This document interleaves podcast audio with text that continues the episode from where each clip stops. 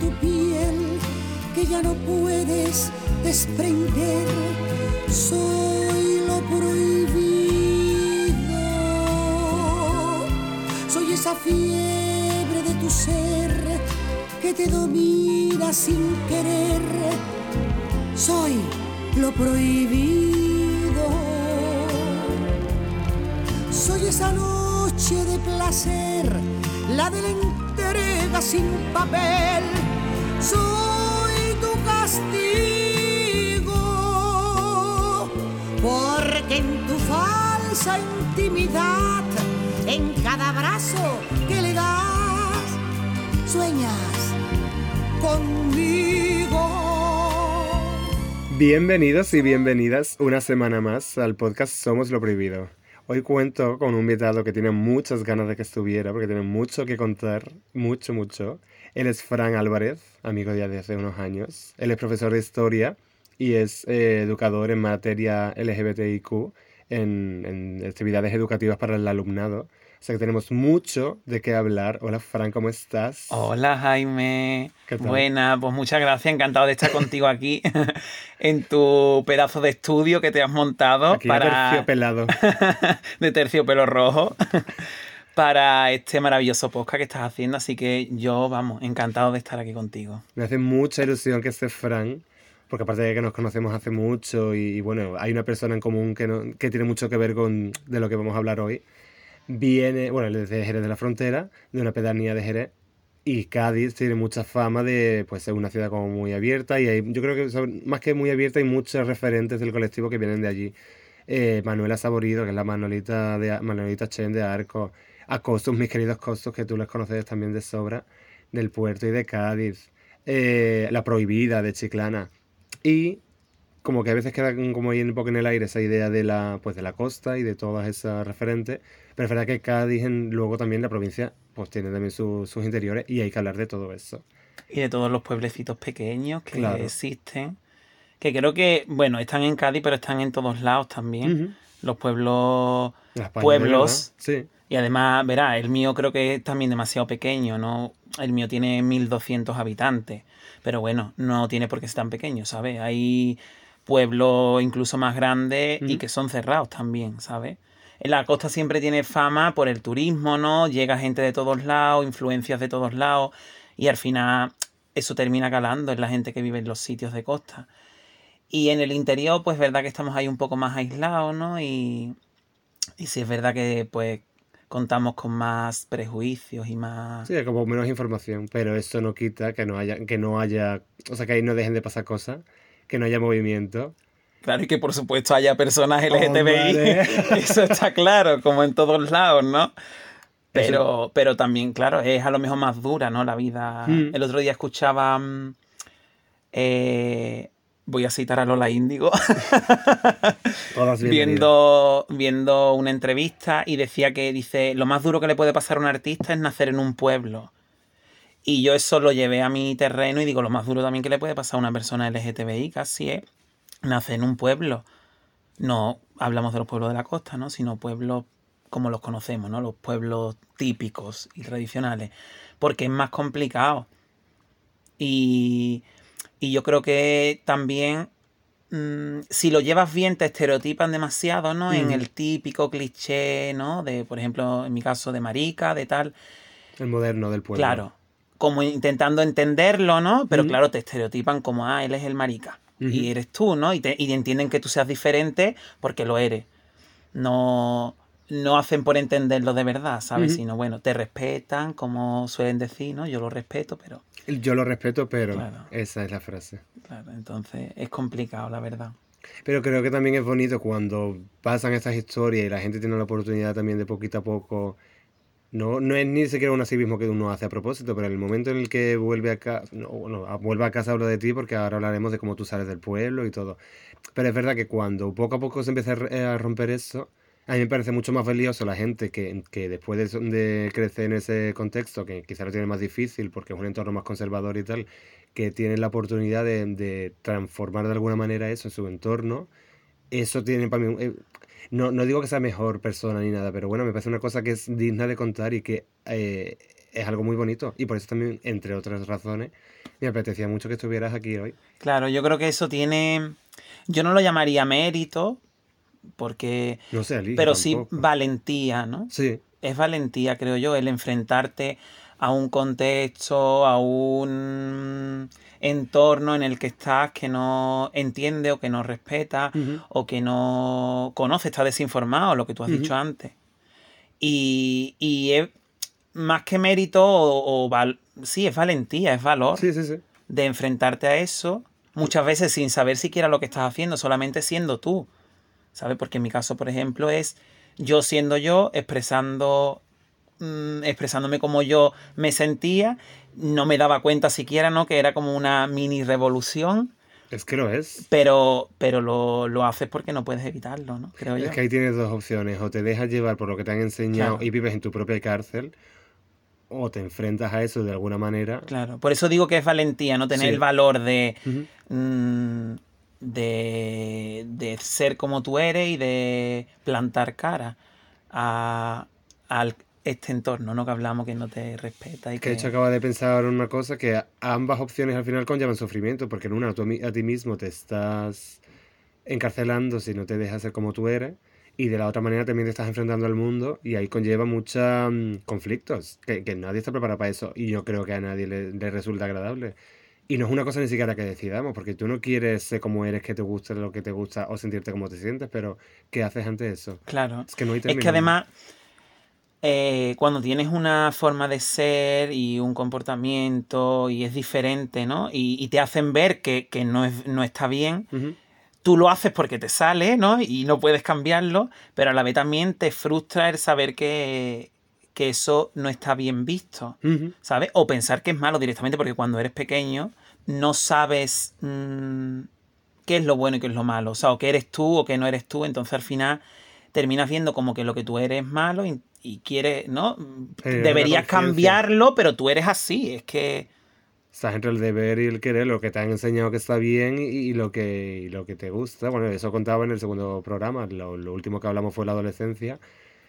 Yo por lo menos en mi caso era como me han enseñado que tengo que ser de esa manera y yo, y yo quería irme hacia eso. Yo quería pues que me gustaran las chicas, yo quería ser muy masculino, yo quería comportarme de una manera y inevitablemente yo me iba hacia lo otro. Yo vivía en ese desequilibrio de no quiero ser así y cuando luego empezaba a dejarme llevar por lo que realmente mi cuerpo y mis instintos me pedían, me sentí mucho mejor, pero aún así ves con esa cosa de, ay, que me van a juzgar, o ay, que al principio pensaba que Dios me está mirando y luego no es Dios, ya luego es quizás tu madre, luego quizás tu hermano, o es tu abuela, o, o tú mismo. Es como, ay, no debería hacer esto. Claro, muchas veces incluso, mm, vamos, en el caso de que no te importe la opinión de la gente, ¿no? Porque en mi caso era que no me importaba mucho, la verdad. Qué bien.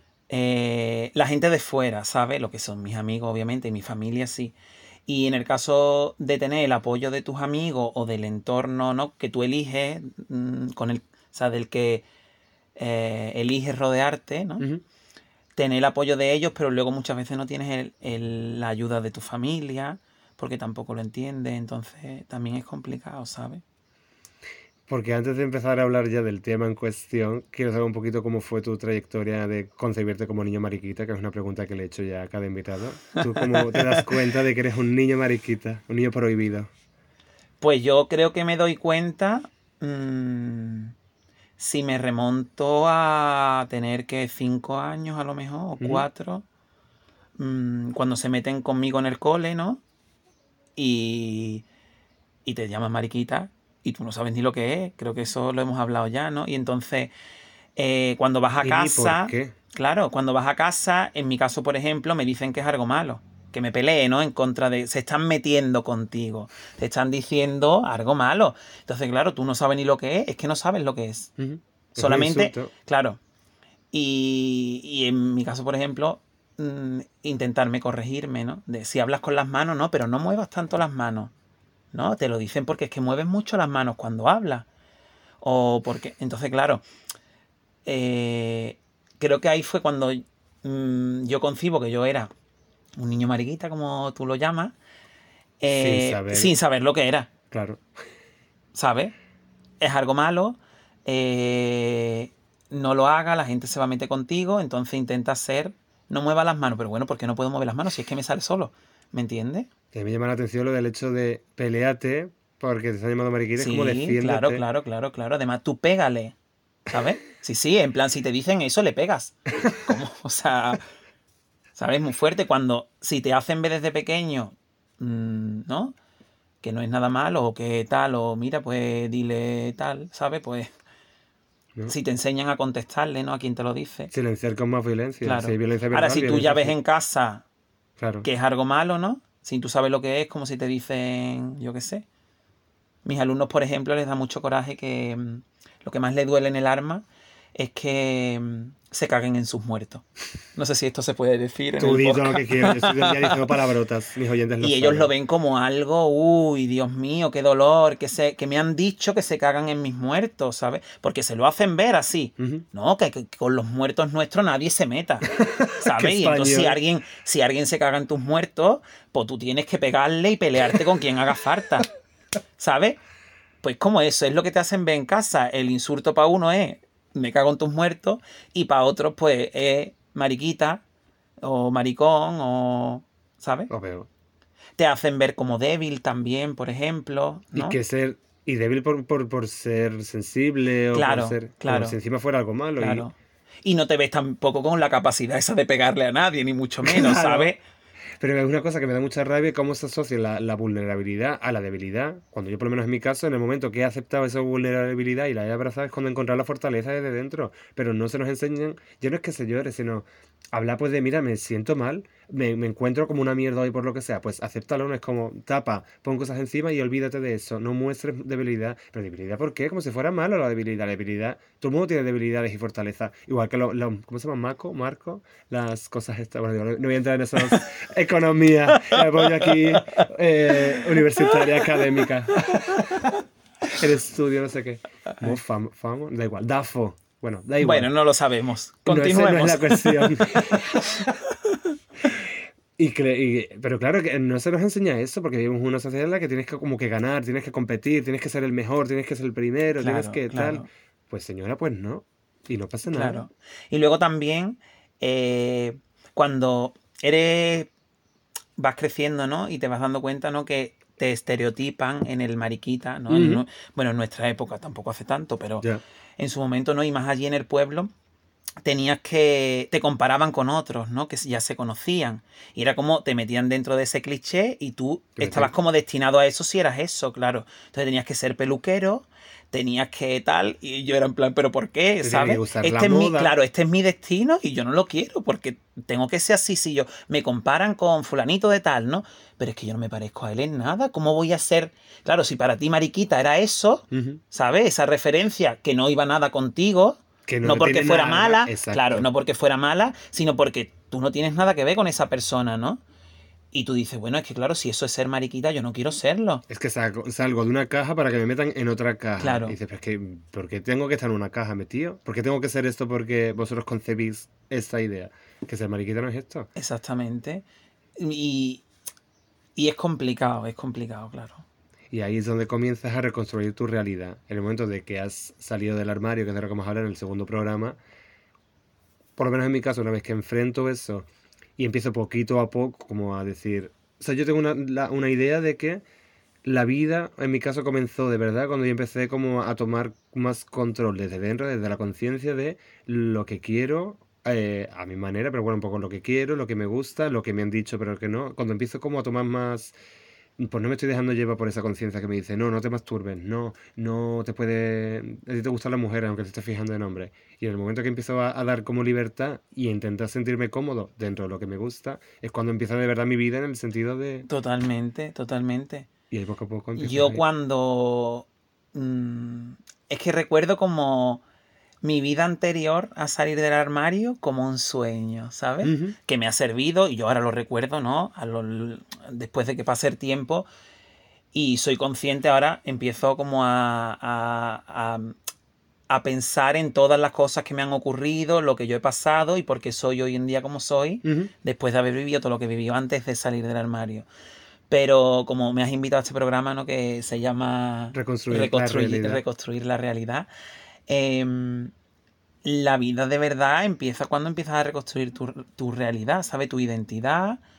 Y una vez que tú ya eres consciente. Y una vez que fui consciente de que eh, Mariquita no era lo que yo pensaba, sino era eh, ser gustarte los hombres, ¿no? Y punto. Y ya está. simple Cuando yo me di cuenta que sí, que me gustan los hombres y que de verdad soy eso, lo cuento, no me callo, no lo cuento en mi casa, lo cuento a mis amigos primero, claro. Y, a partir de ahí es cuando empiezas a, construir tu realidad, ¿sabes? ¿Y, a vivir de verdad. Es muy fuerte. Ahora se habla de que no, que los jóvenes tienen ese derecho a vivir la vida desde pequeño y no esperar a tener que, reconstruir una realidad luego que no han vivido durante toda su vida, han perdido los años de su vida, ¿no? No es perderlos, pero es verdad que tienes esa sensación de haberte perdido cosas en la adolescencia. Claro, y, de eso se habla mucho ahora de, de, formarlo, ¿no? Yo que estoy en el instituto, de, hacerles, de hacerles ver que, que, que, bueno, que pueden ser como sean, para que puedan vivir su vida bien desde bien pequeños, ¿no? También. Y desarrollar su, su personalidad y, y sin que nadie les frustre, ¿no? Antes de empezar a hablar de las actividades que haces ahora, quiero hacer un poquito un repaso de cómo has llegado hasta ese punto. Y ese punto comienza en una anécdota tan, tan significativa que es cómo tú me conoces a mí sin yo conocerte.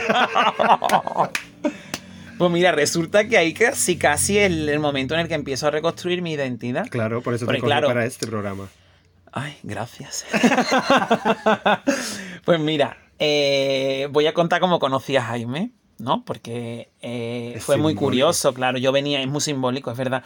Eh, yo llegué a echar la matrícula a la universidad. El primer año. El primer año. En Sevilla, ¿no? En, Sevilla, yo me vine a estudiar a Sevilla, en la misma facultad que Jaime. Y era un verano, justo antes de empezar, en septiembre empezábamos a estudiar primero. Y yo vine a la, a la universidad a echar la matrícula. Yo venía de mi pueblo, Recién mm, salí del Casi, claro. Mm, además con 17 años, que yo era más pequeño todavía. un año por debajo porque eres una persona súper sabia. Maravillosa, una persona maravillosa. Porque lo eres. Entonces, em, pues llegué y, estando yo rellenando mis papeles y demás, veo aparecer a un chico. a un chico.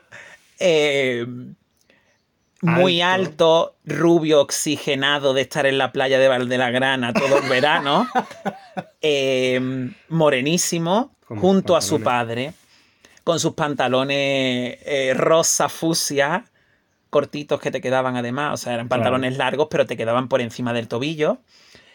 Y, y me llamó la atención, bueno, obviamente cuando lo vi, ¿no? Pensé, es gay. Lo siento. Yo, lo siento por insultarme. Qué prejuicioso. Y.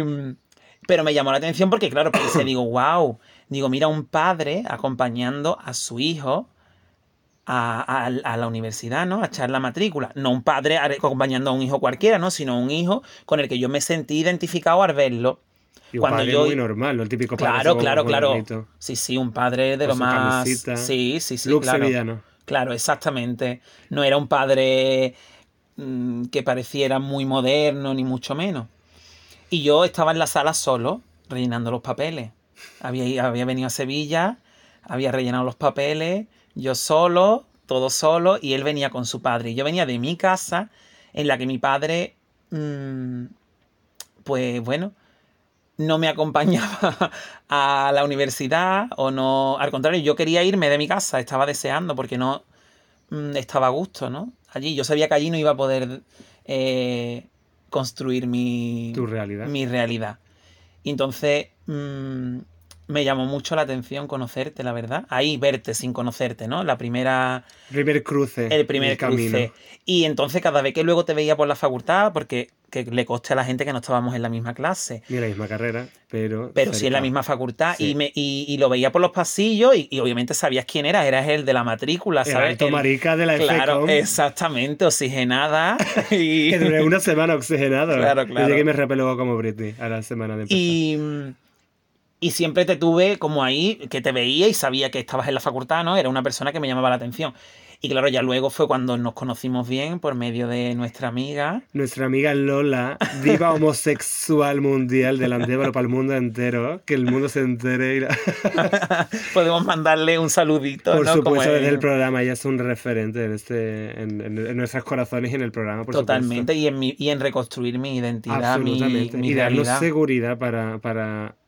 Es que yo creo que, que ahora que lo pienso, Lola y otras amigas ah, también de la infancia, he hablado de Patricia y también en mi casa, o sea, en el, programa anterior no hablé de Patricia, de Marta, que es otra amiga del instituto, que fue clave en la salida del armario en el instituto. Y Lola, por lo menos para mí, me ha generado como mucha confianza, la confianza que yo en mí mismo no tenía para sentirme como yo era, ella me lo daba y me hacía ver desde fuera que era algo completamente natural. Totalmente. Y normal. Totalmente. Hasta me emociono escuchándote porque es que pienso lo mismo totalmente. Ella, mm, yo soy lo que soy hoy en día gracias a Es que ella. quiero llorar no Te lo juro, llorar, pero... te lo juro de verdad, porque, y creo que la gente se puede sentir muy identificada si lo escucha y piensa en su amiga, ¿no? O en, o en alguien tan especial. Pero es la persona que a mí con 17 años, cuando yo salí de mi casa eh, y me vine a Sevilla, Y que vosotros Mm. convivíais, porque vosotros Claro, claro, vivíamos juntos, vivíamos es que eso juntos. Es muy... Y fue como una persona que me aceptaba al 100% como yo era, que no me juzgaba para nada y que todos los complejos que yo podía tener, no solo por eh, Sí, marica, ¿no? sino cualquier tipo de complejo físico, etcétera, ella me lo hacía ver como de una forma tan natural, me los me hablaba de las cosas de una forma tan natural, de las cosas que yo veía mal eh, mías, ¿no? De las que yo tenía complejo, que te hacía ver que, bueno, que no era un complejo, que había gente que te las veía como, como cualidades, ¿no? Que podían ser afectadas y que tú mismo tenías que aceptarlas, pero de una forma natural, no queriendo, ¿sabes? Y, y tú lo has vivido, ¿no? Ella no te, hace- no te hace ver que tienes que dejar de estar acomplejado por tal cosa, ¿no? Ella de una forma tan natural te hace ver que el complejo no, es- no tiene que existir, ¿no? Que, Claro. que- que no, no hay complejo para ella. Para nada. Y hoy en día, desde luego, yo siempre se lo digo, a ella le da mucha mucho apuro porque siempre, siempre me dices lo mismo, ¿no? Cuando tengo oportunidad, ¿no? Y me pongo un poco más melancólico y todo, se lo digo que, que yo gracias a, a ella soy, verá también a más gente, ¿no? Pero. A personas pero vamos, ella. gente contada con tres dedos o cuatro. Y ella es una de las personas que me ha. Que, que yo soy lo que soy gracias a ella, la verdad. Haberla conocido. Porque ella fue la que empezó a, mm, a hacerme ver que, que lo que yo era mm, pues podía ser aceptado perfectamente y que, y que, como acabamos de decir, era una persona maravillosa. Uy, ella es, vamos, una diosa del Olimpo. Es que es como, lo, lo estoy viendo ahora, y esas amigas, las mariliendres, que es la, donde entra también un poco a veces el cliché de la mariliendre, pero en este caso esas amigas que te apoyan, que te acompañan y, y que están ahí, se convierten un poco como en tu hada madrina. No que te proteja, pero sí que te ilumina y te da como esa seguridad y ese espacio de confianza, y a través de eso tú sigues haciendo tus cosas y están ahí. Y es muy bonito poder compartir, porque igual mejor con otra gente te da más vergüenza empezar a contar lo de, ay, he ligado con un chico, voy a quedar con tal. Habla de sexo, claro, también habla del, del sexo homosexual, fuera del círculo homosexual, a veces como, uy, sexo anal, uh, en plan, uy, no, por Dios, esas cosas no me las cuentes.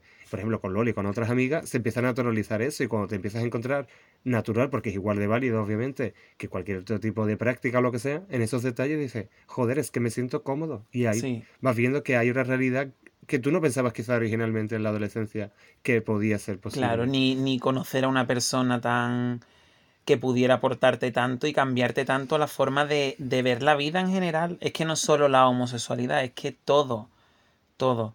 Ella ha ido siempre por delante mía y yo he ido aprendiendo, ¿sabes? De ella. Y de hecho, llega aquí y sé una de las primeras personas que yo conocí en Sevilla cuando me vine a estudiar. Em, es que me cambió la vida. Te, lo prometo. Porque fue una de, la- de las personas que. Mira, con ella no tuve que, que salir del armario, ni mucho menos. Ujú. ¿Sabes? Ella es que lo dio por hecho. Y, y sentí tanto alivio. Porque cada vez que tienes que contarle a alguien, obviamente hoy día ya no, porque no, no es necesario. Pero en su momento, te hablo de. tenía 17 años tú estabas acostumbrado a que todo el mundo que te conocía, pues esperaba que tú se lo contaras, ¿no? Y, y decir, no la típica frase, yo soy gay o me gustan los hombres, o es que era tan difícil decirla, tan difícil. Y a ella es que no he tenido que decirle nada. ¿Por Y qué entonces no? Sentí decirlo. un alivio tan grande cuando ella lo reconoció sin yo tener que contárselo, sin que hiciera falta, lo hizo tan fácil, ¿sabes? Que ahí me di cuenta que dije, "Mm, existe gente que, que, que te hace sentir bien, ¿sabes? Y luego poco a poco vas viendo que hay más gente. Es verdad que no con todo el mundo vas a tener ese vínculo, pero cuando empiezas a ver que hay más gente así, porque claro, quizás, bueno, sí, yo creo que igual a veces también, como cuando, cuando hemos pasado por, por ciertas situaciones y tal, como que te hace la idea de que todo el mundo entero es así, y luego vas viendo que hay otra realidad que no. Incluso ella también viene, por ejemplo, de un pueblo muy pequeñito. Totalmente. Muy pequeñito. Y ahí, bueno, ahí en general ella en, en- en su pueblo y con todo, ella me ha demostrado que, que, mm, que han estado muy abiertos de mente de, alguna manera, o quizás ella en su casa, no sé, pero por la experiencia que yo he vivido de ella, ha sido como yo que siempre he querido escapar a una ciudad grande y alejarme y tal, y me decía, es que los pueblos, la- la- las amistades, los niños, tal, que no hay tanta tontería como hay a veces en las grandes ciudades, de tanta distancia pues entre los amigos, de, de- no sé, es más el día a día y, y la cercanía de la gente, y valorar eso y el trato humano de verdad, y no tanta, no digo etiquetas, sino, pues bueno, hay más prejuicios, hay más, a veces violencia, mm, diferentes situaciones. Sí, o llamémoslo. Es que hoy en día tampoco se puede llamar desinformación como tú la has llamado antes, porque hoy ya está Ah, accesible a sí. todo el mundo, ¿no? Todo el mundo puede saber lo que. Puede, no todo el mundo quiere, que Claro, pero poder puede, o sea Sí, que si está desinformado es porque quiera. Niños jóvenes. Hay mm, ignorancia, pero voluntaria, de que la gente no, no quiere atreverse a saber sobre tal. Pero las nuevas generaciones, por ejemplo, el que está desinformado es porque no quiere aprenderlo, ¿me de las nuevas generaciones, absolutamente. Absolutamente. Y yo mm, te puedo decir que eso de cuando era niño, de mi pueblo, de yo ir por la calle y escuchar risas y pensar se están riendo de mí, mm, hasta a veces me ocurre, siendo ahora mayor, cuando voy. Que hay niños en la calle a lo mejor y los escucho reírse y hacer comentarios en voz baja y pienso, hostia, se están metiendo conmigo, lo mismo no, ¿sabes? Pero tengo eso ahí guardado como de... mm, Es un estado de alarma que Sí, tienes sí, sí, sí, un piel. estado de alarma totalmente, de se están riendo porque estoy pasando yo y a lo mejor voy andando de tal forma que se están dando cuenta que soy marica y se están riendo de mí, ¿sabes? pluma. Sí, sí, sí, totalmente. Y en ese salir y empezar a reconstruir tu realidad y empezar a construir como tu propio universo y demás, mm, hay una, una pa- por, lo menos para mí, yo creo que para Fran también hay un- una gran importancia de la, bueno, y en verdad, en general para los, para los chicos maricas y bueno, y para mucha gente, pero la búsqueda de las divas o de los referentes en que nos protegemos a través de la música, siempre había un poquito ese mm, vínculo entre las divas folclóricas en España y todos los mariquitas, la, la Semana Santa, no la Semana Santa, sino los, los mariquitas, folclore, sí. sí. Ese refugio entre Lola Flores o Carmen Sevilla, Claro. las grandes, Rocío Jurado, claro. todo Ya lo decía, no, Lola Flores decía que cuando ella, no sé muy bien si no me corrigen, ¿no? Que cuando ella muriera pusieran allí su cuerpo ¿no? y fueran Ay, todos los mariquitas y pasaran a verla, ¿no? Y, y e- ellas eran conscientes de lo que le debían a ellos y ellos a su vez adoraban, ¿no? A, la, a las divas de cada momento. Rocío Jurado fue otra, en- bueno, también de Cádiz. Y además Rocío Jurado nos unió a nosotros, creo también, porque nos dimos cuenta como que te encantaba a ti, ¿no? Y a la vez me encantaba a mí. Es que- Es que es muy fuerte, porque eso es importante también decirlo. Los vínculos. A la hora de, de construir, ¿no? Tu realidad, las cosas que te gustan. Yo, por ejemplo, mm, siempre me han gustado ciertas cosas que, claro, yo, mi persona individualmente, me gustaban.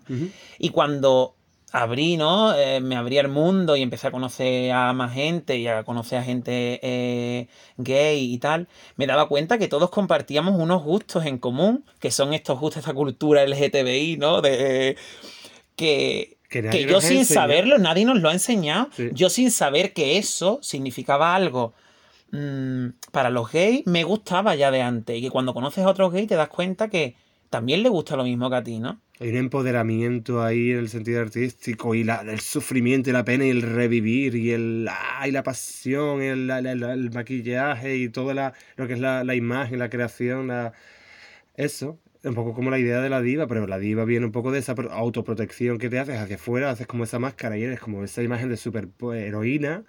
Lo que pasa es que, claro, luego dentro también hay, por lo que sea que haya, en las canciones de Lola Flores, Rocío Jurado y demás, pues hablan también de, de amores que duelen y tal.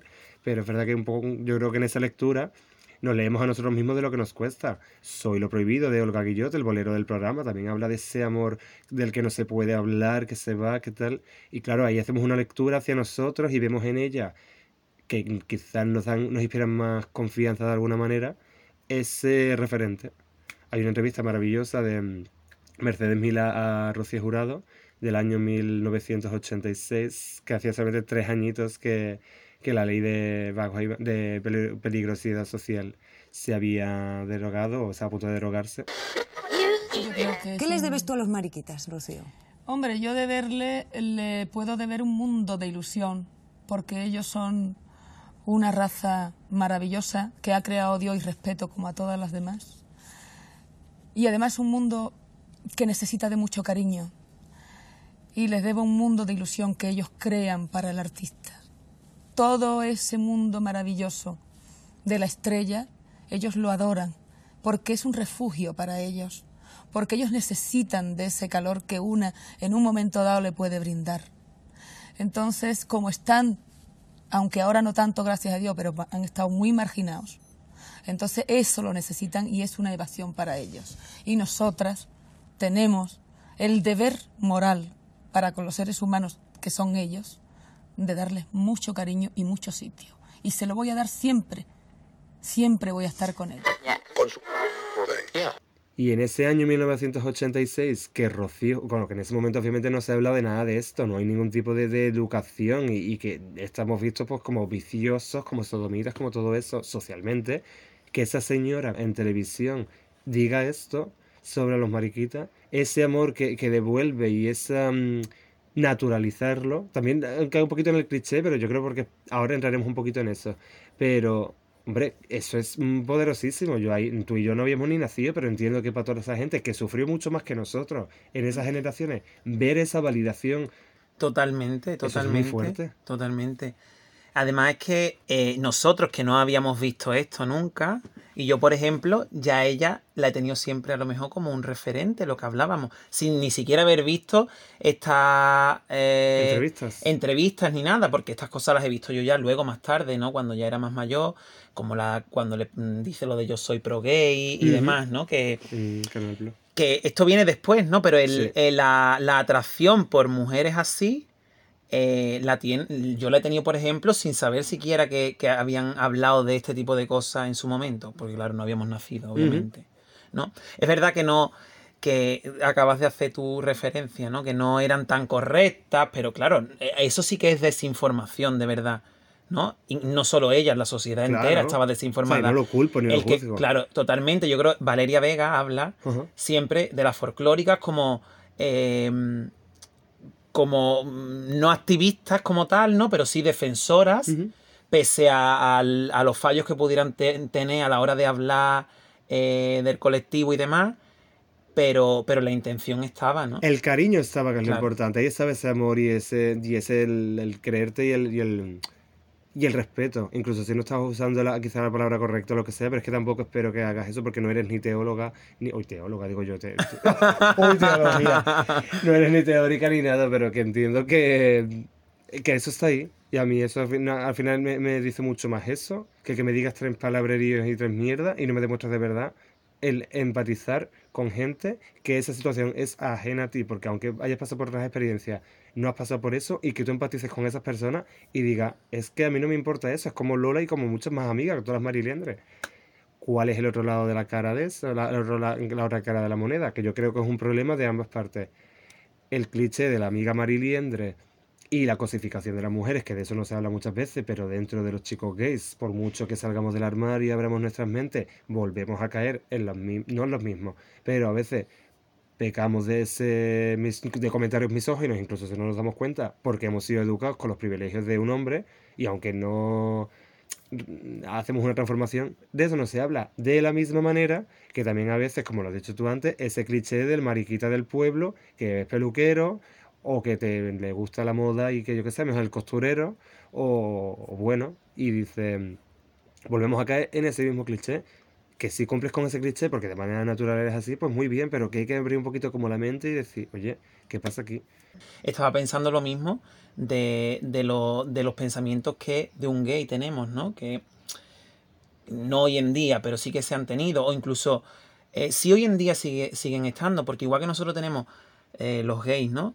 Ciertos eh, comentarios o por la forma en cómo hemos estado educados acerca de las mujeres, ¿no? O lo que esperamos que una O mujer lo que sea. esperamos que una mujer sea súper femenina, súper explosiva, súper maquillada. Como que no vas a llevar tacones, ¿no? como maquillarte. Exactamente, exactamente. Lo mismo tenemos de, los de, los de los propios gays, Claro. ¿no? Esa cierta homofobia, la plumafobia, por ejemplo, ¿no? O, o ese eh, querer aparentar ser muy masculino, que muchas veces, ¿no? Quizá yo no me he visto 100% eh, metido en... O, afectado por eso, ¿no? En mí mismo. Pero sí es verdad que antes eh, pues eso, con 18, 19 años, eh, sí que intentaba a lo mejor, pues, no ser tan fantástico como yo lo llamo ahora, que sí que dejo más fluir mi fantasía y me visto como quiero, ¿no? Y lo que me apetece y no, y no pienso en tener que entrar en esa masculinidad de ir vestido como van, ¿no? Supuestamente, según la sociedad, los hombres. Pero, pero sí que es verdad que en su momento estuve afectado por eso, en el sentido de voy a vestirme con lo que supuestamente está bien visto para los hombres, porque voy a ser un marica eh, de bien, ¿no?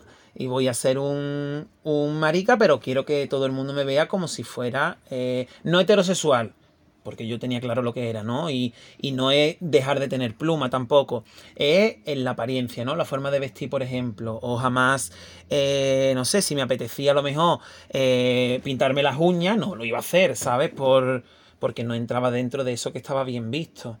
¿sabes? Hoy en día, yo creo que tú has tenido mucho que ver en eso, creo que lo comentaba el otro día contigo, sí, porque recuerdo una vez yo comentando algo, no sé si fue una vez que estuvimos en Madrid, Ajá.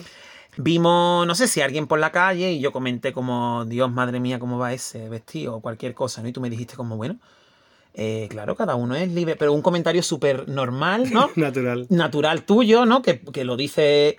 Pero a mí se me quedó como, como pensé, hostia, pues es verdad, ¿no? Porque juzgo a la gente, cada uno que sea como quiera, que vista como quiera, que lleve lo que quiera, eso no va a influir en su forma de ser, ¿no? En, como decía también Rocío Jurado, ¿no? Que hablaba, mientras una, una persona sea, no me acuerdo cómo lo decía ella, como un, un hombre por derecho, puede Sí. ser homosexual, heterosexual, no me importa, ¿no? Pero eh, una persona por derecho. Correcta, creo que era, así de buen, que sea buena. creo que lo que usaba ella era por derecho, Sí, no me sí, acuerdo sí, muy por bien. derecho, sí.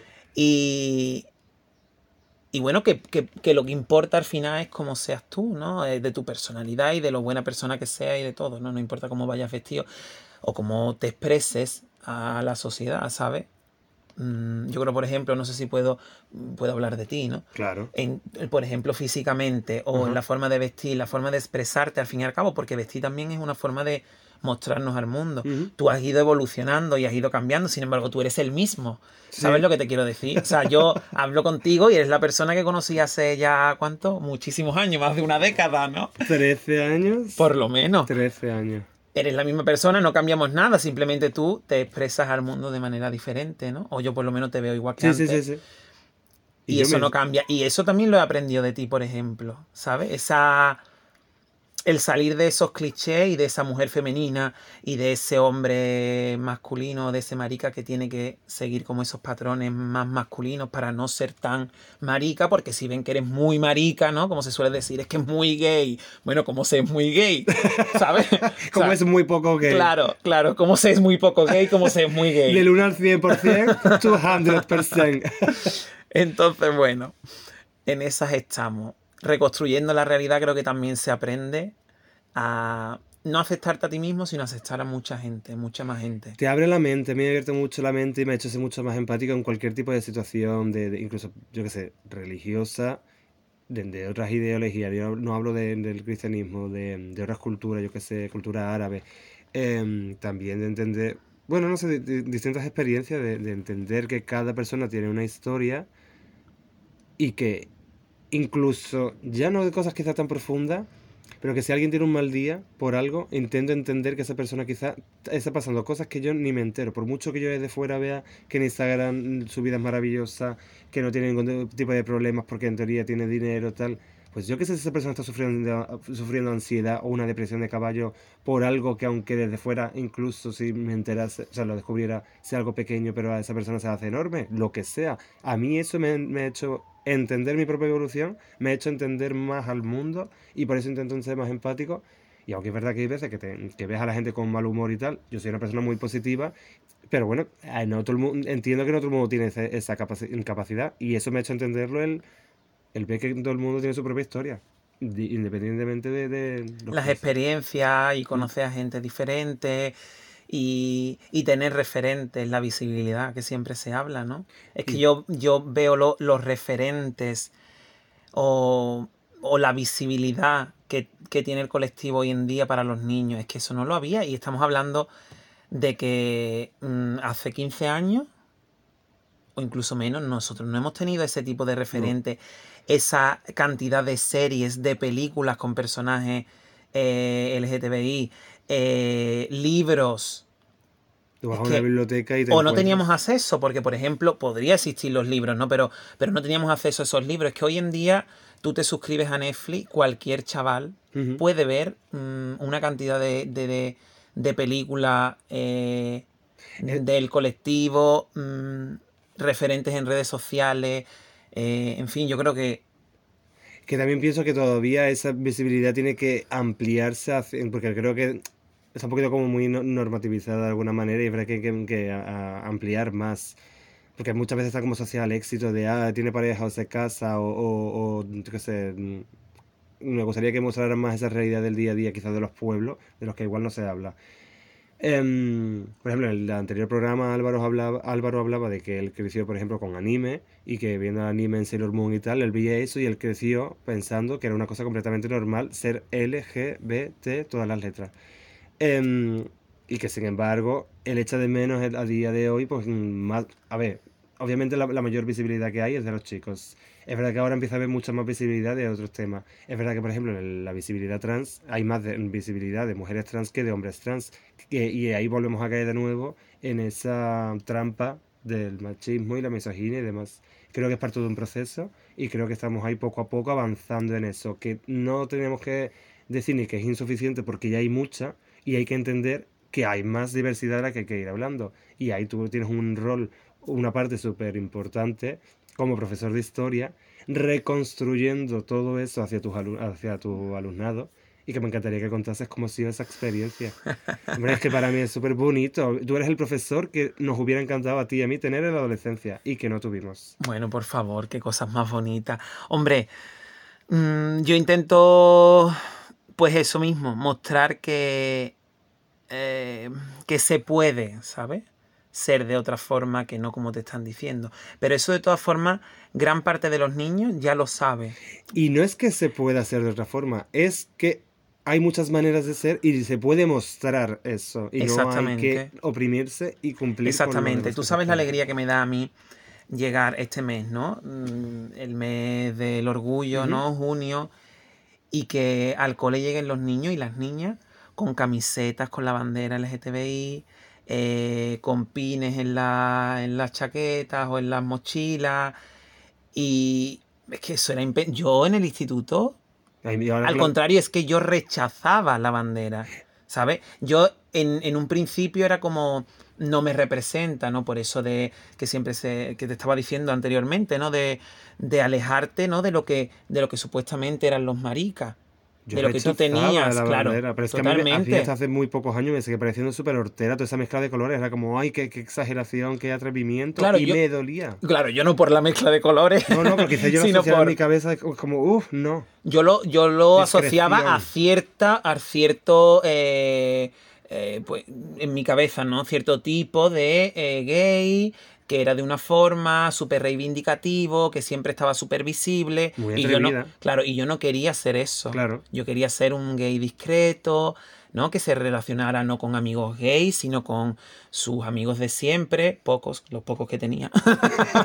pero Porque imagínate qué amigos tenía yo en el pueblo, siento cómo era, pero bueno. Y lo sigues teniendo, que es lo bueno. Sí, sí, o sea, los amigos que tenía, claro, y los que me en su momento me afectaron cuando yo se lo conté, obviamente, eso los tengo todavía, ¿sabes? pero que no era un niño súper popular, ¿me entiendes? Tampoco. y, yo había un momento que rechazaba, y fíjate, cuando ya empiezo a descubrir lo que es el movimiento, la historia, y leo, y me doy cuenta de que eh, somos lo que somos gracias a esa bandera, al fin y al cabo, ¿no? Y a muchas otras cosas. Eh, al contrario, es que la amo y me encanta. ¿sabes? Y quiero todo el rato en, el instituto, por ejemplo, que tú me preguntabas por qué cosas he hecho. Pintamos las escaleras del instituto con la bandera eh, arcoíris y otra de las escaleras, las de entrada hay dos, la otra con la bandera trans. Porque yo quería, sé que están, que hay niños, alumnos y profesores eh, del colectivo. y claro, y padres y madres y, bueno, y, personal, y de todo. De hecho, mira, el año pasado, por ejemplo, cuando me vieron, uno de los limpiadores que me vio, cuando nos vio pintando, bueno, me dio la enhorabuena, muchas gracias por hacer esto y tal. Porque era uno de los, de los empleados, al fin y al cabo, del instituto también. Qué bonito eso. Sí, sí, sí, sí. Sí. Y yo lo que quería era eso, que los niños eh, se sintieran seguros porque puede que, que, lo, ¿no? que los discriminen, pero que no íbamos a tolerarlo nosotros, los profesores. Que se sintiera acogido. Y que en el momento que se metieran con ellos y les dijeran cualquier cosa, podían confiar en nosotros. Yo en su momento me callaba. Porque crees que es algo malo. Y nadie puede descubrir, no podían descubrir que tú realmente lo eras. Entonces te decían maricón y tú te callabas porque no voy a decir que me han dicho maricón encima, ¿sabes? es como eh, típico, ¿no? Que tú te, te insultan y tú como que te callas como diciendo, bueno, ¿cómo lo voy a contar esto? Qué vergüenza, ¿no? Entonces, hoy en día, pues lo he hecho para que, para que vean que, se puede ser como tú quieras, sentir como tú quieras. Y lo que hablamos, el lema era algo así como ama y, y sé lo que, lo que sientas, ¿no? Y, y que cuando vengas aquí que te sientes que esto es un espacio seguro, un espacio al que no quiero ir. Claro. Luego, aparte, también se hacen. Eh, doy las gracias a la Fundación Triángulo, además, que es la que viene allí en el. al nuestro centro. Eh, y vienen chicos muy comprometidos y chicas a, enseñar, ¿no? Eh, Llevamos muchísimos años haciendo una labor aquí en Sevilla, bueno, y en otras partes de Andalucía, en Extremadura, en Madrid. Claro, y ellos vienen y, enseñan y hablan con los chicos y les muestran. Y a mí me sorprende eh, que muchas de las cosas ellos ya las saben. Yo recuerdo cuando venían a darme, sí, cuando ellos venían a darme a mí la, las charlas, eh, los niños éramos como que no sabíamos apenas, no teníamos apenas información. Y hoy en día ellos se atreven a decir, no todos, pero hay bastantes que saben lo que es ser pansexual, lo que es ser, eh, todas las letras y todo lo que, todas las palabras que ponen, ¿no? todas las etiquetas, vamos a llamarlo, ellos las conocen, algunas, algunas las confunden, obviamente son muy pequeños, los míos, mis alumnos son de 12 años, pero sí que, mm, qué bueno que a ellos les sirve, claro.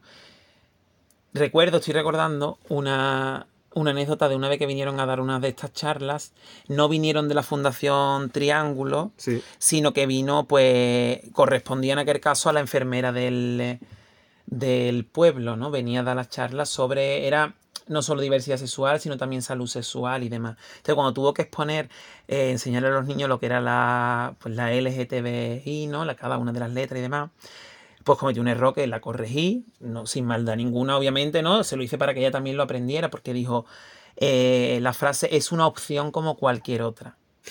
y entonces le tuve que decir, mira, digo, no es una opción, tú no eliges Digo, esto no se elige, cada uno es como es, ¿no? Y, lo, y, te va a salir solo y os vais a dar cuenta, a lo mejor no ahora, dentro de años.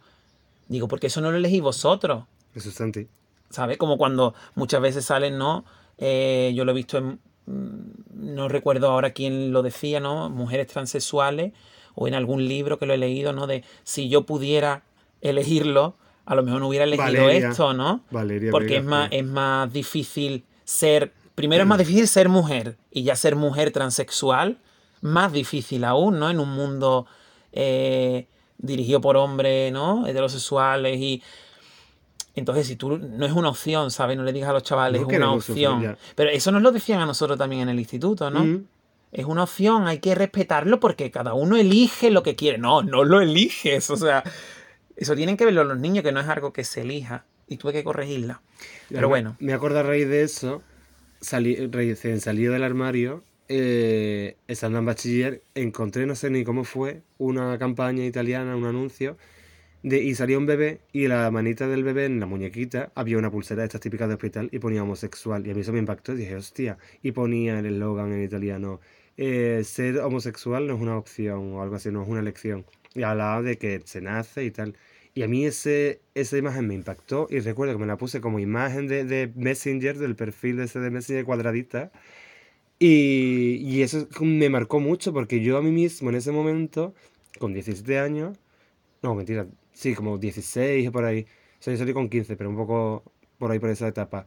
Em, yo pensaba en, bueno, soy gay, me gustan los hombres, yo en mi cabeza seguía justificando que no era una cosa natural, pero me, ah, me sienta bien y aunque no sea, mm, aunque no, aunque sea una persona trastornada, de momento voy a seguir, voy a seguir haciendo mi vida.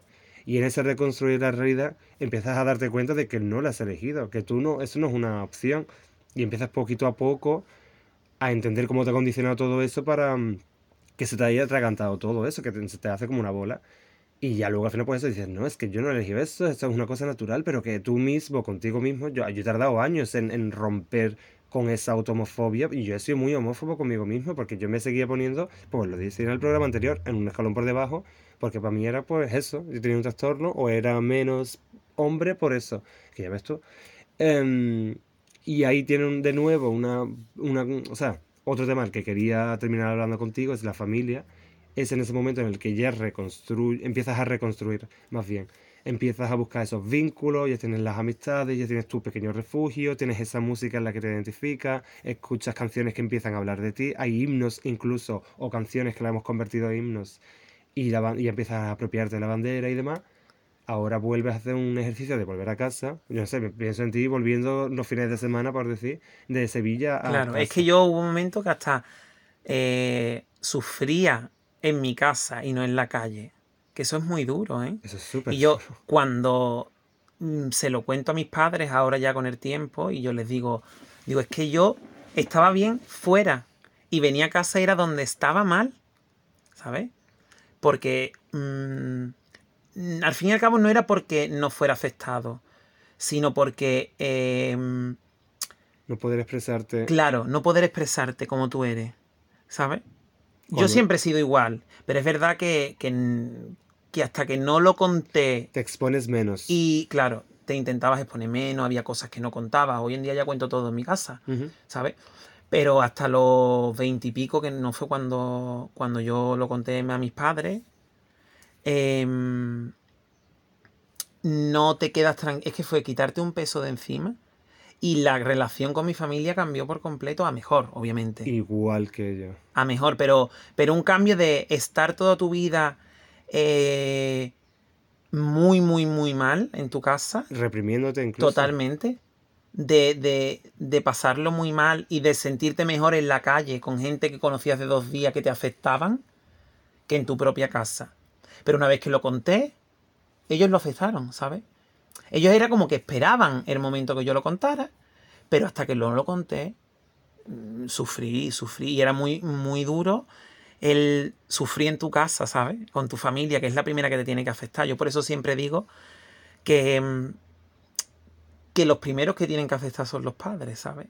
Que es el refugio de todos los niños y de todos los chavales, y luego ya los amigos. ¿Sabes? Yo mío fue al contrario, a mí me afectaron mis amigos y yo en mi casa sufría, que era donde tenía que vivir, al fin y al cabo, Pero con eso iba a estar a todos los días. personas.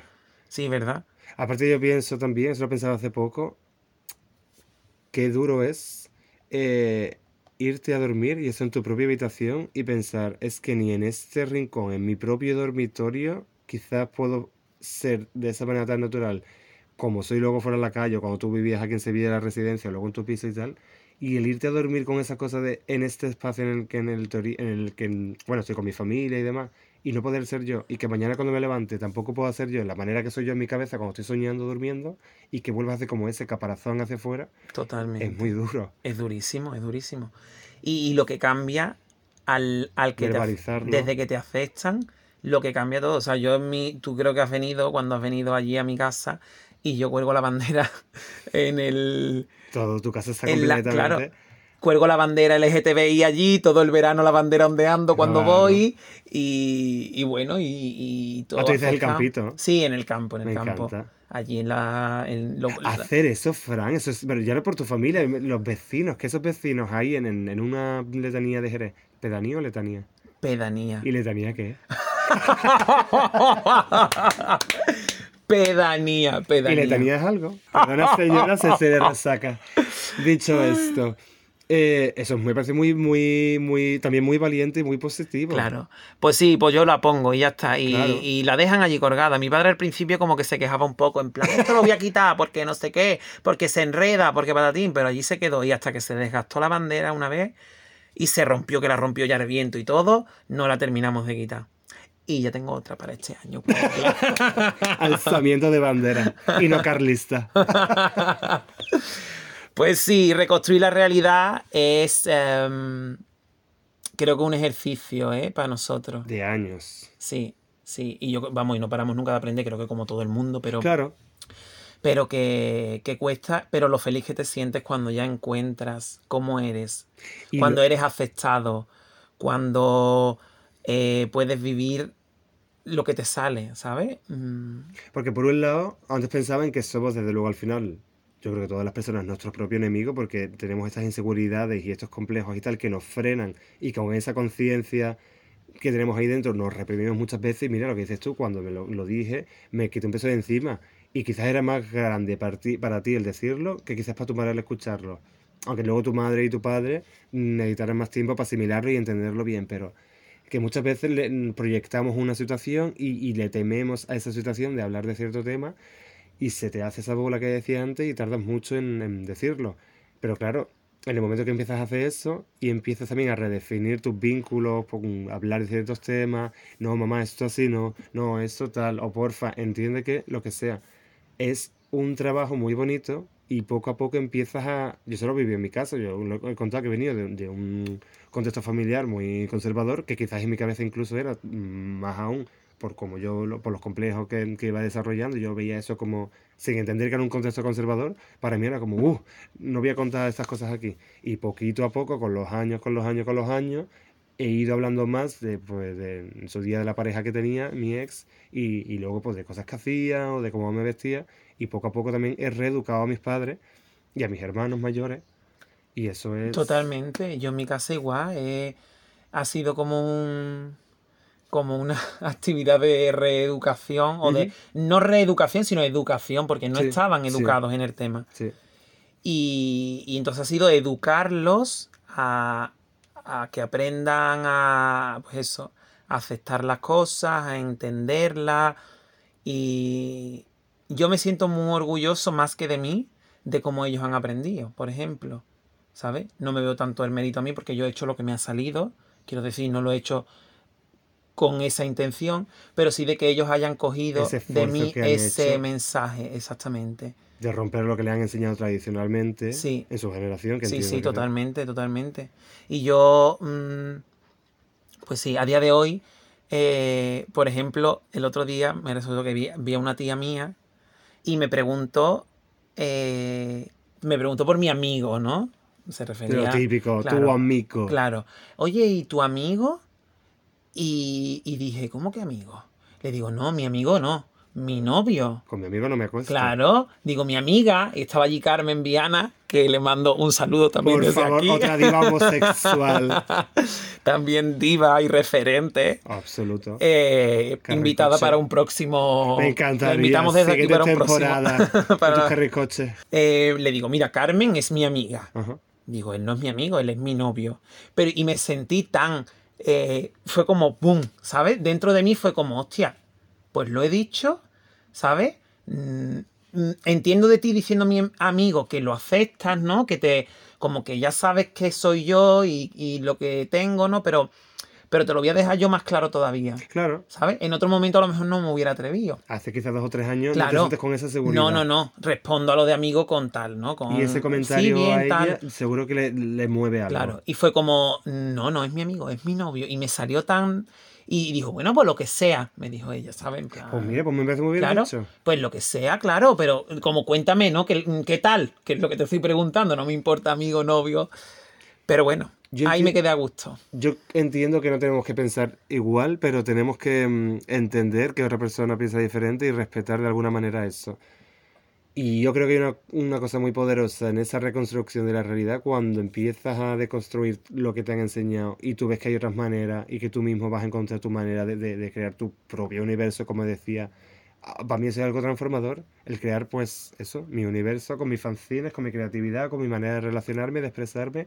Y me encanta como dices tú, que es una cosa que me, me pareció preciosa. el- yo he ido evolucionando eh, mi estética, mi corte de pelo, tal, ahora más así, más asá. Tuve mi época que me sentía alien. Y ahora, o sea, y que, y que siempre ha estado Jaime ahí y que eso no ha cambiado. Totalmente. Aquel Jaime que vio el vídeo de. Ah, por- Cristina Aguilera con Lady Gaga saliendo de una concha volante. Y ese Jaime es el mismo Dios que hoy en día, chillidos. Y el, gritando por ver a, a Lady Gaga y Cristina gritando Aguilera. tu casa. Y la hora que te- cuando salió el disco de Beyoncé, completamente surprise. Eso fue un acontecimiento. Tu casa Totalmente, totalmente. tus pa- tu- las paredes de tu habitación decoradas con pósters de Rihanna. Era nuestro mundo. Y eso es muy Totalmente. bonito. Pues nada, yo para terminar te agradezco que me hayas invitado de nuevo. Ha sido un honor. Y, y bueno, y te agradezco todo lo que he aprendido también de ti. No con el podcast, sino en todos estos años que te he conocido. Que tú eres una de las personas que a mí me ha abierto la mente. Joder, es que se me me ha abierto la mente, me ha descubierto mm, una gran parte de- del colectivo LGTBI, de todo lo que representa y, y también en Sí, parte soy lo que soy, hemos dicho que soy lo que soy gracias a varias personas, a Lola y tal, pero creo que tú también formas parte de Por esa no, no. identidad. Así que me has invitado en el programa perfecto. Sin ser nada de eso yo. Que yo no haría nada. Ay, millones de gracias, Frank. Ha sido un placer y un orgullo, de verdad. Lo he disfrutado muchísimo. Yo también, me lo he pasado muy bien. Ha sido muy completo y variado. Desde casa, nos vemos otra semana más. Seguir sanando desde el refugio de lo prohibido. Besis. Soy ese beso que se da sin que se pueda comentar. Soy ese nombre que jamás pueda aquí pronunciará. Soy, yo soy lo prohibido.